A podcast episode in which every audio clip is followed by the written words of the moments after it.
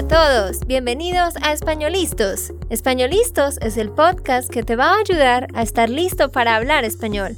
Españolistos te prepara para hablar español en cualquier lugar, a cualquier hora y en cualquier situación. ¿Recuerdas todos esos momentos en los que no supiste qué decir? ¿Esos momentos en los que no pudiste mantener una conversación? Pues tranquilo, Españolistos es la herramienta que estabas buscando para mejorar tu español. Dile adiós a todos esos momentos incómodos. Entonces, empecemos. ¿Estamos listos? Yo soy Andrea, de Santander, Colombia. Y yo soy Nate, de Texas, Estados Unidos. Hola para todos, ¿cómo se encuentran queridos nuestros? Ojalá que estén muy muy bien. Cada vez nos acercamos más a la Navidad que a propósito, les cuento que más tarde vamos a tener un episodio sobre las diferentes costumbres en los diferentes países y religiones de cómo se celebra la Navidad y otras fiestas de invierno como Hanukkah y otras. Una estudiante nos hizo esa sugerencia y me pareció muy interesante. Entonces, te quiero pedir un favor.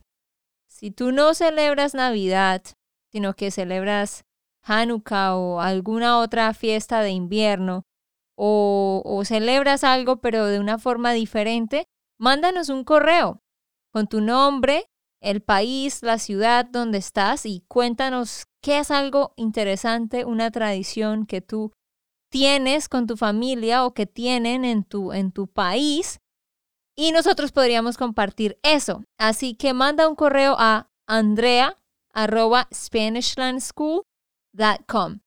Hoy, ¿de qué vamos a hablar? Vamos a hablar sobre las diferencias entre la crianza de los niños en América Latina, específicamente en Colombia, y de los niños en Norteamérica. ¿Qué es la crianza es el upbringing. ¿Lo dije bien? Pues no, upbringing, pero sí, upbringing. ok, eso. pero uh, sí, hace mucho tiempo hicimos un episodio sobre las diferencias entre Colombia y Estados Unidos y mm. siempre nuestros oyentes les gusta mm. este tema. Les gustan las diferencias. Hay otros episodios sobre esto, con Miguel en algunos y conmigo y contigo en otros, pero esto va a ser muy interesante hoy. Ajá, queremos contarles cómo nos criaron nuestros papás, cómo me criaron mis papás a mí y las cosas que yo hice y viví de niña en mi día a día y lo mismo Nate. Así que vamos a empezar desde el momento en que nacemos, cómo empiezan a funcionar las cosas y qué tan diferente es todo. Entonces, Nate, cuando nace un niño en Estados Unidos, los papás cuando salen del hospital con ese bebé, ¿qué tienen que hacer? Bueno, primero hay diferentes maneras de de criar un niño también. No, no siempre, ellos no siempre usan un hospital, hay otros modos ah, también. sí, claro. Pero sí, la mayoría son de un hospital y los niños tienen que estar en el hospital por como dos o tres días. Tienen que hacer algunas inyecciones. Bueno, yo no sé mucho porque no he tenido un bebé, pero las papás tienen que quedar en el hospital por como dos o tres días, ¿cierto? Sí, es lo mismo en Colombia, eso es lo mismo. Pero yo digo es cuando ellos salen del hospital con el bebé recién nacido y se suben al carro. ¿Qué pasa ahí? Bueno, siempre las papás tienen... Los papás. Sí, los papás. ¿Qué, ¿Qué te dije? Yo entendí que dijiste las papas. Ah, como, estamos comiendo de, McDonald's. Algo así. Ah, bueno, los papás tienen el car seat. Sí, y esto no encontré cómo se dice, pues silla de carro, pero yo le diría silla de bebé para el carro. ¿En Colombia hay algunos de estos allá? Yo nunca en mi vida he visto una. Esto para mí es muy raro. ¿Cómo es posible que los bebés y ni los niños Mira, tienen car seats? te prometo que yo solo había visto una car seat, una silla de niño, llamemos la silla de niño, en las películas. O sea, yo nunca he visto una en Colombia. Obvio que deben existir y me imagino que hay gente que sí las utiliza, pero tiene que ser la gente que tiene mucha plata. No porque sean extremadamente caras, sino porque no es la cultura, porque la gente no, la gente no piensa en esas cosas, la gente no es así de cuidadosa. Entonces, Nate, descríbenos, los papás salen con, con, el, con el bebé y ¿qué pasa? Lo ponen en la silla del carro, ¿verdad? Sí. Y queda el bebé atrás solito, ¿cierto? O puede ir un papá al lado. Pues claro, pero obvio que está con el cinturón y todo en el car seat. Y es legal aquí en Estados Unidos que, por ejemplo, salgan del hospital y el papá esté manejando y la mamá esté atrás con el bebé solo en los brazos. No, yo no creo que es legal. Sí, a mí mi cuñada, que tiene dos bebés, me dijo que es ilegal. Resulta que pues yo no sabía, eh, obviamente la razón por la cual tienen esta silla de, de niños es para que si hay un accidente, obviamente hay mucho menos riesgo de que el niño muera. Pues les cuento una diferencia muy grande. En Colombia eso la gente no lo hace. La mujer sale del hospital y si tienen carro, pues se va atrás, muchas veces sola, o, pero generalmente con, con un familiar al lado, pero literalmente lleva el bebé así en sus brazos, como sobre sus piernas. Generalmente se sienta la mujer, pone una almohada y encima pone al bebé y, y lo sostiene con los brazos. Y no tiene cinturón ni siquiera ella. Pues nadie ya usa cinturón detrás de auto. Ese es otro problema. No, nadie usa cinturón en la parte de atrás, En la parte atrás. la parte de atrás. De atrás, ok. Ajá. En la parte de atrás nadie usa Cinturón. un cinturón. Pues O sí, casi nadie. bueno, e- esto es entre las diferencias culturales. Sí, el, el conductor y la persona que va adelante tiene que tener el cinturón y si un policía ve que no lo tiene, pues van a tener que pagar una multa. Pero sí, las personas de atrás no están obligados a ponerse el cinturón y nadie lo hace. Entonces imagínense, una mamá sale, ella no se pone el cinturón y luego pone al bebé recién nacido en las piernas. Entonces, primera diferencia muy grande, cuando yo nací, así fue. Y lo peor es que eh, hay mujeres que salen con un bebé recién nacido y se suben en un taxi con su esposo o su novio, se van los dos en la parte de atrás. Imagínate, en un taxi. No, no sabes quién es esa persona que está manejando. No sabes que puede tener un accidente, pero la gente no tiene plata, entonces no tiene carro. Ah, entonces sí. Sí, bueno, todo el mundo es un riesgo, ¿no? Como podemos notar con este virus. Pero, por favor, no me dices que ellos usan un mototaxi después de esto. No, para un bebé recién nacido no. Pero eso ya, ya te lo voy a contar y ya se los voy a contar a todos. Que sí es muy común ver a niños en una moto, como un niño de dos años. Eso no debería pasar, pero pasa mucho. Pero sigamos con la línea cronológica, ¿no? Y para los que quieren saber, cuando tengamos hijos, tengamos, ¿cierto? Sí.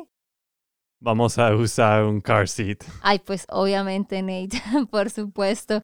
Ahora yo me he vuelto súper cuidadosa porque he adoptado eh, más como la cultura norteamericana, donde son más cuidadosos con todo y como que planean todo y lo miden más.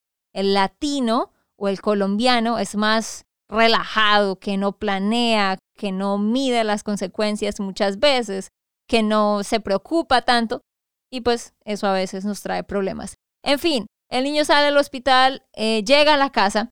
Cuando llega a la casa, otra gran diferencia. En Latinoamérica generalmente bueno, no voy a decir Latinoamérica, diré Colombia porque es lo que conozco. Es muy común que eh, los papás ponen al bebé en su propio cuarto eh, y lo ponen a dormir con ellos en la misma cama. Entonces la mamá pues se hace en la mitad, pone al bebé a un lado, o a veces ponen al bebé en la mitad de los dos, o si no, le ponen una cuna y lo ponen ahí justo al lado de la cama.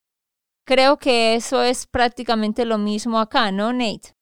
Pues sí, pero creo que normalmente todos los bebés tienen una cuna. Pero yo me refiero es que, eh, aunque eso también lo hacen aquí, pero en Colombia aún más, que los primeros días el bebé duerme, o sea, el bebé duerme con los papás por más tiempo de lo que duermen acá.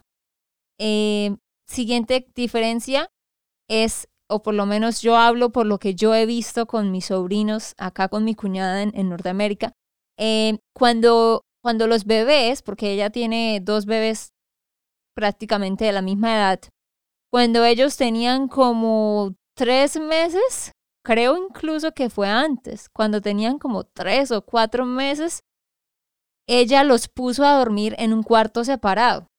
Ella hizo un cuarto separado para ellos, a cada uno le puso una cuna, una crib, una cuna, y cada niño empezó a dormir solo en su cuna, allá por su cuenta en la oscuridad. Así fue contigo, ¿no, Nate? Pues obviamente no te acuerdas. Por eso, en el principio tú dijiste, vas a decir cómo tú naciste y todo. Ah, yo no puedo recordar estos días. No, me refiero cuando tenía cinco años y eso sí te acuerdas. Eh, pero sí, seguimos en la línea cronológica de los bebés. Bueno, la verdad es que Nate máximo se acuerda de lo que hizo ayer. Exacto. Porque tiene mente de pollo. Ah, pero sí, sepan que en Colombia no es así. No es como que los papás, ay, el niño tiene tres meses, ya es hora de que duerma solo en su propia habitación. No, la gente no hace eso. A veces pasa un año o hasta dos años y el bebé sigue durmiendo en el cuarto de los papás. ¿Por qué? Por tres cosas principalmente. Número uno, la cultura es más apegada. Entonces, aquí en Norteamérica las personas son más independientes porque se crea esa independencia desde, desde que son bebés, o por lo menos por lo que yo he notado. Pero en Colombia, no, es que la gente le gusta estar encima el uno del otro. Entonces, la mamá, no, yo quiero proteger a mi niño, tengo que tenerlo aquí al lado mío para verlo todo el tiempo y que no le pase nada entonces se crea más dependencia. Esa es uno. La número dos es porque eh, no hay el espacio. Muchas veces no hay el espacio en la casa, las casas son más pequeñas, muchas veces viven tíos eh, en la misma casa, el abuelo, entonces no hay una habitación vacía que pueda ser la habitación del bebé. Por eso el bebé tiene siempre que estar en la cuna con, con los papás en el cuarto.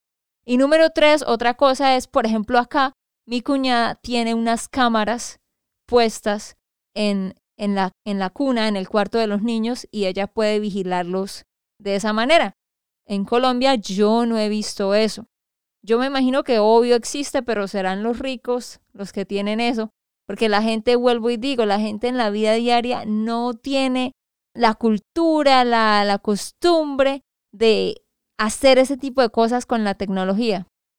Bueno, sí, yo creo que este pasa también en Estados Unidos, donde los niños sí duermen en, no sé si es la cama, pero en el mismo cuarto.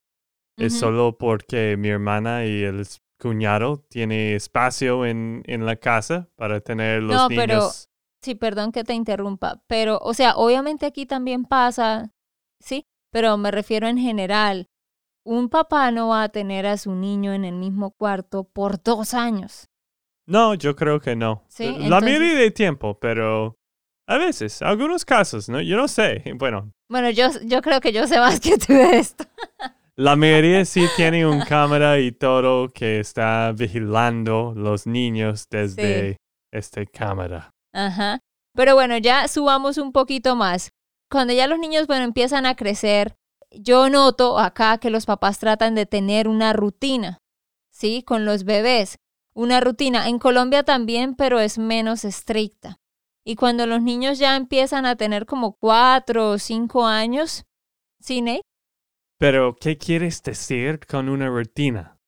No, que pues yo he notado aquí porque yo he visto muchas mujeres que tienen hijos, son amigas de mi cuñada y yo hablo con ellas, tienen una rutina para sus niños, o sea, los despiertan a las 7 de la mañana, ellos se acuestan por un nap, por una siesta a las 11 de la mañana por una hora, por ejemplo, y tienen rutinas a la hora que comen, a la hora que los bañan. Los niños van a dormir a las 6, 7 de la noche. En Colombia, eh, algunos hacen eso, pero no es la regla. Por ejemplo, yo conozco una familia en Colombia que tienen una niña de dos años y la forma como la están criando es para nada rutina, porque las personas como tal, ellos no tienen una rutina. Hay días que se acuestan a las diez y media de la noche, once, doce. Entonces, la niña generalmente se acuesta a las nueve, pero a veces son las once de la noche y la niña está jugando, dando vueltas. algunos días se despierta más temprano, otros más tarde. O sea, los adultos no tienen una rutina y no le enseñan una rutina a los, a los niños y eso es muy, muy común en las personas de clase media y baja. Ya las personas de clase más alta que tienen otra perspectiva y son más ordenadas en general en su vida, sí la tienen, pero los niños no tienen que horarios, no. Cuando son bebés, sí, los papás les tratan de dar horarios para que, porque lloran y todo eso. Pero ya cuando tienen dos, tres, cuatro años, prácticamente no tienen una rutina. Sí, para mí esto es muy raro. Bueno, entiendo de que si tienes que dormir en la misma cama es un poco difícil de dormir a las 7 de la noche. Esa es parte de la razón, porque exacto. Pero también tienes que vivir con un niño o niña que está llorando todo el día, que tiene problemas y ¿por qué no quieres dejar a este niño a dormir más temprano para que puedas relajarte un poco. Vuelvo y digo, es difícil porque la gente no tiene ese modo de pensar. Y por ejemplo, la familia que yo digo, la bebé duerme con la mamá en el mismo cuarto y ella tiene ya dos años, un poco más de dos años, y, y la mamá trabaja de noche y entonces la abuela es la que la cuida. Total, si los adultos se van a dormir tarde, el bebé se va a dormir tarde porque no hay un cuarto donde se pueda apagar la luz y nadie tenga que entrar desde las seis de la tarde como para poner al bebé allá. Pero en parte, o sea, todo esto es causa de, como digo, las costumbres, las rutinas, el espacio, el dinero. Sí, esto no es buena por el bebé tampoco, porque estos bebés necesitan mucho tiempo descansando. Sí, es, es, verdad. Por ejemplo, yo lo he visto en ese bebé que, que, y a ver, de nuevo, no todas las familias son así. Y obvio que hay familias en clase media y baja que son muy organizadas y muy ordenadas y todo, ¿sí? Pero me refiero a la mayoría. Sigamos con otra cosa, que a los niños les leen.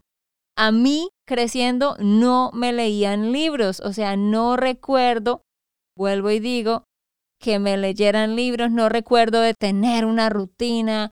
Eh, obviamente me acuerdo hasta mis cinco, cuatro años, no me acuerdo ahí para atrás. Pero a los niños yo sé que les leen casi hasta los ocho años. A mí nunca me leyeron, a mí nunca me leyeron. Por eso todavía no lees, ¿cierto? Tal vez es por eso. O sea, yo creo que mi mamá sí me leía y mi mamá me enseñaba en, en la escuela. Como ustedes saben, mi mamá fue mi profesora y me enseñó a leer y escribir. Pero yo creo que sí, yo leía cuentos aquí y allá, pero o sea, no era una rutina. Y yo recuerdo muy, muy bien que a mis hermanos, mi mamá ni mi papá nunca les leían en la noche. De hecho, cuando yo tenía 13 años, yo empecé a ir a la iglesia y todo y empecé a aprender muchas cosas y yo les leía libros a mis hermanos en la noche porque dormíamos en el mismo cuarto. Entonces yo, yo les leía libros, no todas las noches, pero a veces. Pero sí, para mí no fue así. ¿Y para ti? Ah, todavía estás leyendo a, tus hermanos, ¿no?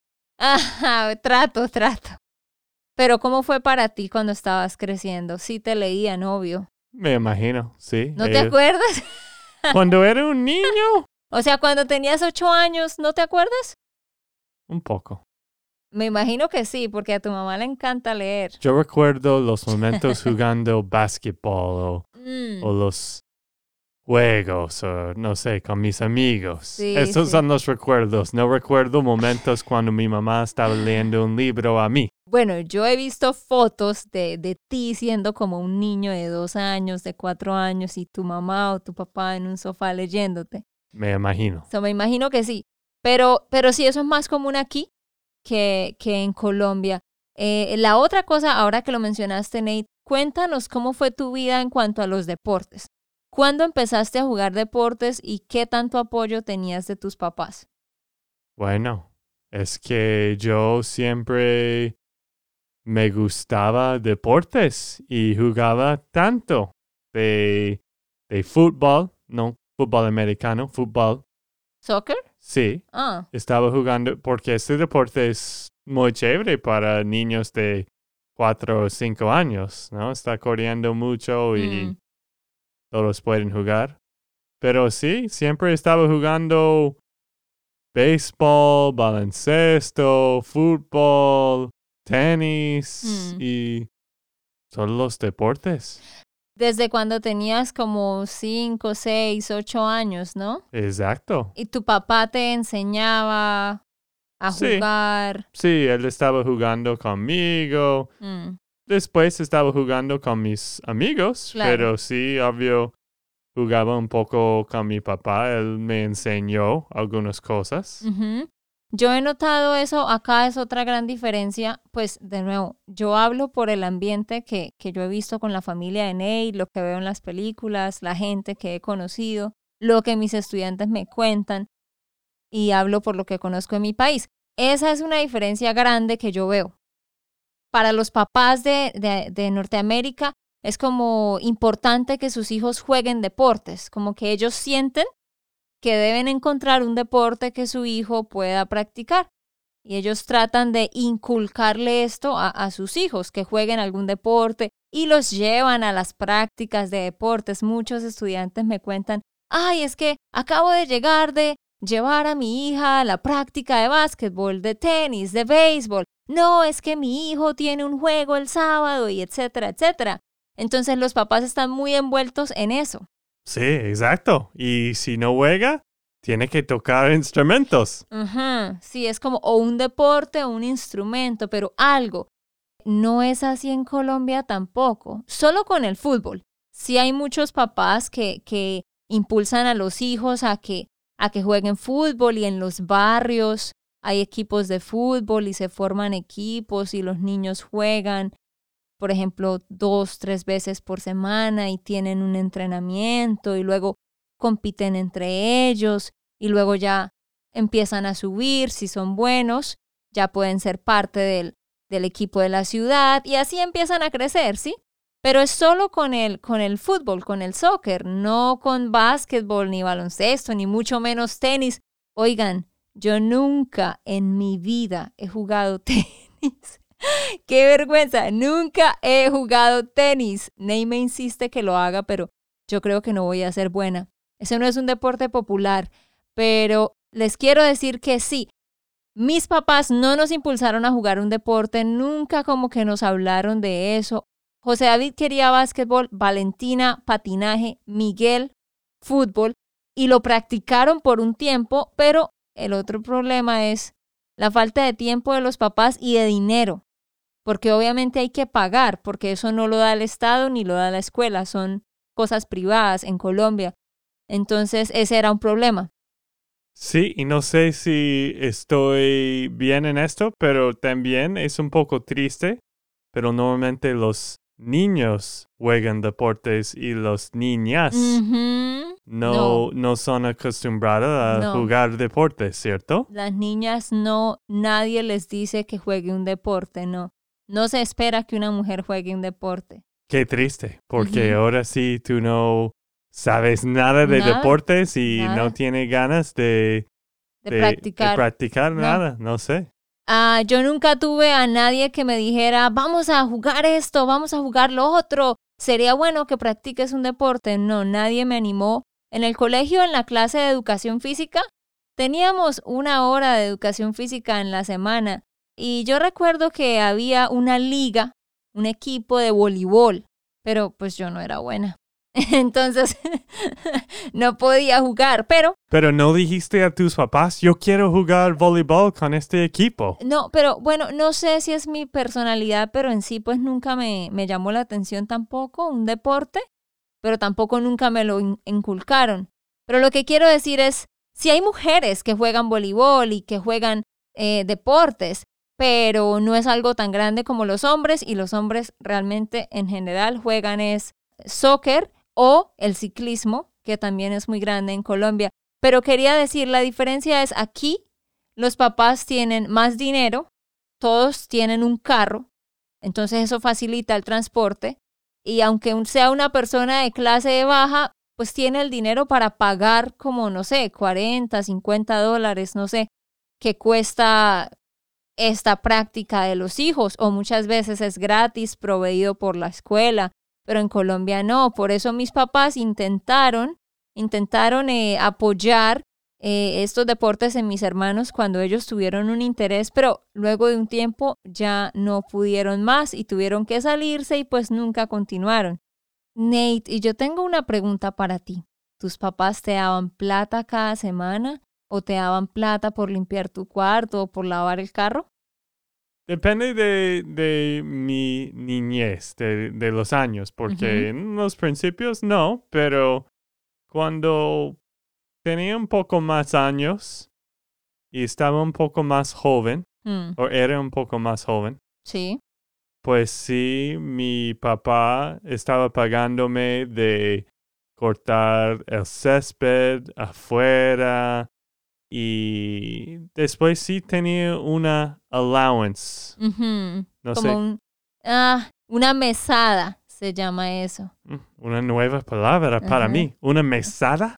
La verdad, se me ocurre esa palabra, la he escuchado como en películas, pero en Colombia no sé cuál sería el término. Adivina por qué. ¿Por qué? Porque esto no existe. Sí, exacto. A mí nunca me daban, uy, sí, cada semana mis papás me dan una cantidad de dinero fija para que yo tenga dinero y me la gaste como quiera. No, eso no existía. ¿Cuántos años tenías cuando te empezaron a dar esta mesada? Hmm. Quizás nueve o diez años. ¿Y cuánto te daban? ¿Te acuerdas? Pues me imagino en ese tiempo muy poco, quizás dos o tres dólares. Mm. Y pude comprar galletas. Mm. ¿Ahorrabas? Sí, claro, siempre. Es que ah. mi papá me enseñó a, ahorrar plata y de, estar muy cuidadoso. Cuidadoso. Cuidadoso de lo que tenía. Sí, eso fue algo bueno que hizo tu papá, que también te enseñó a ahorrar, que no muchos hacen, la mayoría no lo hace en, en los dos países. Eh, pero Nate, aparte de ese dinero que recibías cada semana, ¿te pagaba tu papá por cortar el pasto, por ejemplo? ¿Eso era extra? Sí. ¿Tus papás te daban dinero por limpiar tu habitación? Creo que en el tiempo de los allowances, las, ¿cómo se llama? Mesadas. Las mesadas, sí. Era parte de eso. Era parte de, de los chores de, las tareas. Ah, sí, de las tareas que yo tenía que hacer. Las tareas de la casa o los deberes. Mm. Les cuento, eso no es así en Colombia para el niño promedio. No, nadie es que, ah, mi papá me va a dar tanto dinero cada, cada semana. No, eso pues no lo he escuchado, no, no lo vi en mi familia, no lo viví yo. Eh, por supuesto, cuando los adolescentes están yendo a, la universidad, sí, los papás les dan una cantidad de dinero cada semana porque tienen que pagar sus transportes, sus almuerzos, sí, para cosas necesarias. Pero cuando los niños tienen 8, 9, 10 años, claro, los papás este, les dan dinero si necesitan pagar buses para ir al colegio, pues cuando están más grandes, cuando tienen más de 13 años, les dan plata cada día para los buses y para que se compren, compren algo de comer. Pero no es que les den una cantidad de dinero por limpiar el cuarto, por cumplir responsabilidades en la casa. El papá latino no lo ve así, lo ve como que es su responsabilidad ayudar en la casa y por ahí a veces les regalan un, dinero, claro, les regalan dinero a veces, pero no es la norma. Sí, entiendo. Y vamos a terminar con lo de conducir. ¿Cuántos años tenías cuando aprendiste a manejar? Creo que 15. Sí, me imagino, ¿no? Estaba aprendiendo, tenía mi permit, learner's permit. Sí, mi permiso.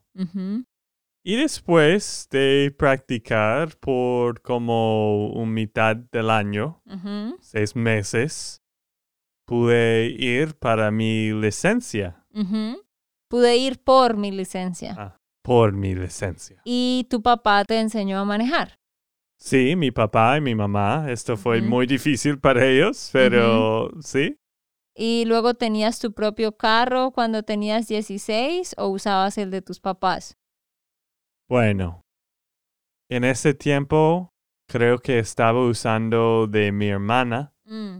y después de un rato mi hermana tenía otro auto, compró otro auto y yo pude tener este auto de mi hermana mm. que era mi propio auto. Mm, ok. Pues les cuento que eso no sucede en Colombia. Eh, primero, la edad para manejar es los 18 años, ¿sí? Nadie puede estar legalmente manejando afuera a, los 16 años, eh, sino desde los 18. Eh, también sí se puede manejar antes, pero tienen que tener un permiso de los papás. Y no es la regla que, oh, tengo 15, voy a aprender a manejar y voy a tener mi permiso pronto. Como yo veo en las películas que los chicos están emocionados porque van a aprender a manejar y es como, ¡uh! Mi siguiente etapa en la vida. No, nosotros no pensamos en eso porque la mayoría de las veces nuestros papás ni siquiera tienen un carro. Sí, a veces los niños reciben un auto en 16 años. Cuando se gradúan del colegio, es como el, regalo. cuando tienen el cumpleaños de 16. Sí, les dan un carro. A veces, ah, sí. vea pues. Esto sucede en Colombia con las familias de plata, eh, obviamente, que, que ya tienen un carro y le pueden regalar un carro a su hijo, pero generalmente ese regalo del carro es cuando ellos se gradúan de la universidad, que tienen por ahí 23, 24, 22 años. Pero sí, entonces es una gran diferencia. Entonces los jóvenes no aprenden a manejar y luego generalmente pues aprenden a manejar más tarde en la vida si lo necesitan, porque hay muchos muchachos que no, no saben manejar, pero no ves a muchas mujeres manejando. Hoy en día sí mucho más, pero por ejemplo, mi mamá y todas las hermanas de ella no saben manejar, nunca aprendieron, nunca lo necesitaron, nunca hubo un carro en su familia y también de cierta forma, lo cual es triste, pues por el machismo en toda Latinoamérica, es como que no se considera que la mujer sea tan buena para manejar, lo cual pues no es así. Y hoy en día hay muchas más mujeres que manejan, pero no es igual que aquí. Sí, es, es una gran diferencia en la cultura. Y pues tú tenías que aprender a manejar aquí en Estados Unidos. Exacto, como en mi caso, mis papás eh, Imagínense, mis papás en toda la vida no tuvieron un carro. Mi papá tuvo un carro cuando yo tenía cinco años y lo tuvo por un año y se accidentó de forma terrible y entonces nunca quiso volver a manejar. Entonces mis papás nunca tuvieron carro. Hasta hace como ocho años compraron un carro. Pero solo Miguel y David manejan el carro. Mi papá no lo maneja, mi mamá no sabe manejar, Valentina tampoco. Ah, y yo ahora sí manejo, pero no manejo cuando estoy en Colombia. Pero es muy común eso, que si en una casa hay un carro, lo maneja generalmente es el papá y los hijos hombres grandes. Mm, sí. Bueno, esto es todo por este episodio de hoy. Gracias por escucharnos Y también, si te gusta este tipo de episodio, si quieres escuchar más sobre otras diferencias, puedes mandarnos un correo, como Andrea dijo en el principio, y díganos qué quieres que hablamos, qué diferencias más quieres que discutimos en los próximos episodios. Dinos. Ah, dinos. bueno, queridos, nos vemos. Ok, esto fue todo por el episodio de hoy. Esperamos que les haya gustado y que hayan aprendido. Y recuerda, si sientes que estás listo para aprender español, solo da un clic en Español Listos. No olvides dejar tus comentarios de lo que te gustó y los temas que quieres que tratemos. Suscríbete y déjanos tus reseñas. Españolistos les dice chao chao y hasta, la próxima.